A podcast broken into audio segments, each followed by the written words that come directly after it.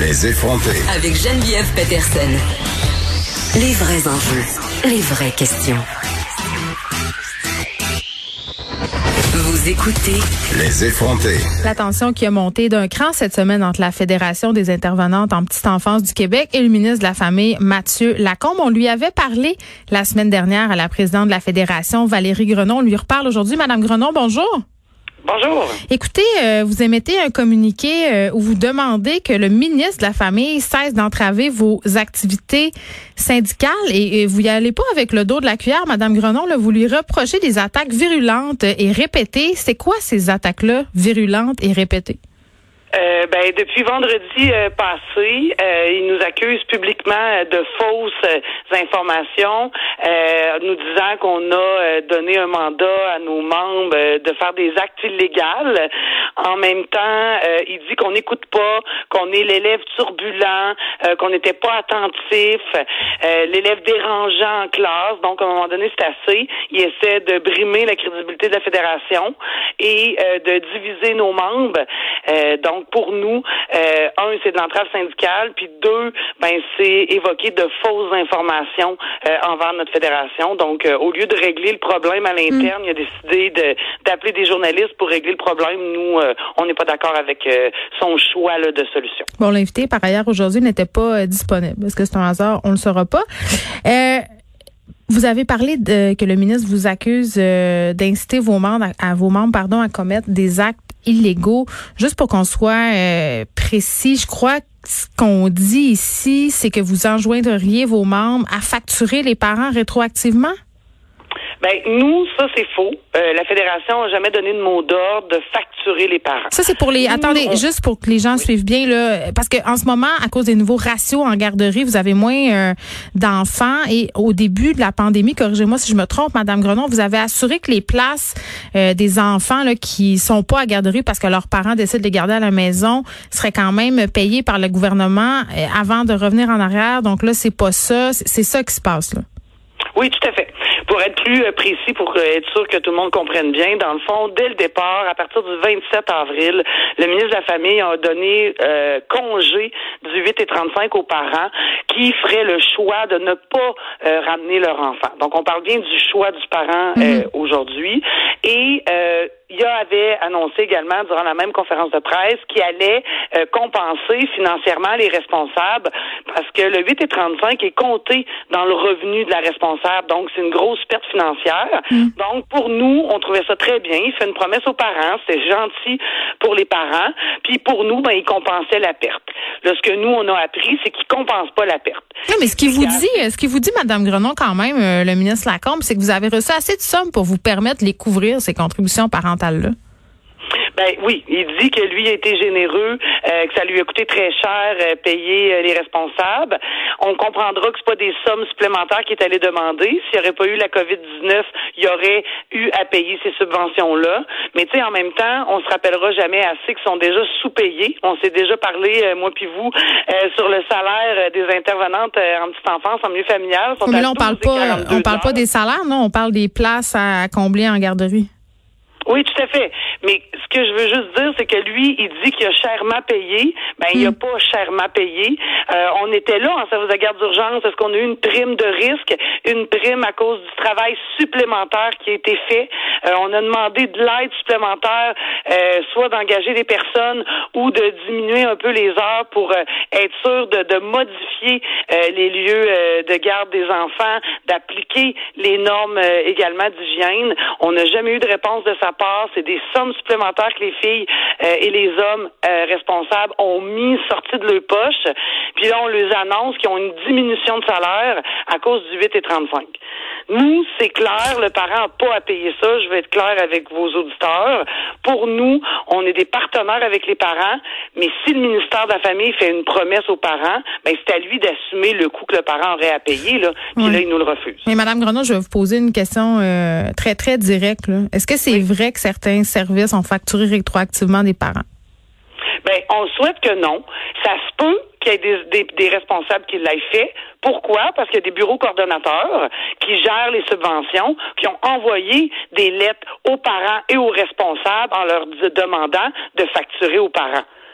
Donc, Donc, la réponse, je- c'est oui. Ben, probablement. J'ai pas de preuves officielles. Ok. J'ai pas de parents qui m'ont appelé pour me dire qu'ils ont été facturés. Mais il y a une chose qui est claire, la fédération ne veut pas ça. Nous, Donc, on vous les avez pas encouragés, là. Ça, c'est ça. Vous, tout. Pas du tout. Puis même hier, là, on a fait par exprès pour faire un Facebook Live avec nos membres pour leur dire que nous, on a donné ça aux avocats parce que c'est litigieux ce problème-là. C'est que, puis je veux pas embarquer dans les détails parce qu'on va perdre beaucoup de gens, mais la loi et règlement des services éducatifs dit que pour recevoir une subvention pour un enfant, le parent doit payer son 8 et 35. Si le parent ne le paie pas, il n'y a pas de subvention qui vient avec ça. Donc, nous, c'est litigieux un peu. Que ce soit le parent, on veut pas que ce soit parent, mais il faut que quelqu'un paie. Puis, nous, on a mis ça entre les mains de nos avocats. Puis, à l'heure actuelle où je vous parle, là, 13h38, on n'a pas encore eu le retour de nos avocats parce qu'ils étudient la question à savoir qu'est-ce qu'on peut faire pour aller chercher cette somme-là sans passer par les poches des parents. Fait que c'est sûr qu'on n'a pas donné de mot d'ordre, puis je le maintiens. S'il y a un bureau coordonnateur, s'il y a quoi que ce soit, il faut vraiment en parler à leurs responsables, mais il faut qu'on trouve une solution. Puis c'est ce qu'on déplore. On aurait aimé que le ministre de la Famille s'assoie avec son ministère et essaie de trouver une solution pour honorer ce qu'il a dit en conférence de presse. Mais pourquoi il est revenu en arrière? Le savez-vous? Je le comprends pas. Je comprends pas du Parce tout. ça semble être la confusion un peu là dans ce dossier-là. Ah ben, tout à fait, tout à fait. Est-ce qu'il aurait dû, dès le 27, nous dire qu'il payait pas? Euh, c'est probablement qu'il aurait dû faire ça. Est-ce Euh, qu'il le savait? Ben, moi, j'ai fait, moi, notre impression, c'est qu'il savait. Il a peut-être donné de l'information à certaines autres organisations, sauf la nôtre. Nous, le 4 au matin, 4 juin au matin, on parlait avec son équipe de travail et il nous confirmait encore le 4 au matin que le 8 et 35, le ministère de la Famille allait le payer. Et Ouais. tout a débordé en soirée pour nous faire dire vous avez mal compris, on paie pas. Là, Mais, on ouais. est quand même beaucoup à l'avoir entendu. Là, Madame Gron- ouais, moi j'ai une question euh, simple comme parent, mettons. Là, mes enfants vont plus à la garderie, mais si, mettons, mon fils avait fréquenté euh, une garderie en milieu familial subventionnée, j'avais décidé pour X raison là, de ne pas le renvoyer. Est-ce que, est-ce que ça veut dire, euh, si le gouvernement continue pas, par exemple, à, subventionner sa place, que mon fils aurait perdu sa place? Autrement dit, est-ce qu'il y a des, est-ce qu'il y a des parents qui vont se ramasser, pas de garderie à cause de cette histoire-là? Ben, nous, c'est ce qu'on a mis euh, entre les mains de nos avocats. Mais si on oublie la COVID-19, on oublie tout le- ce qui se passe actuellement, puis le, le ministère de la Famille.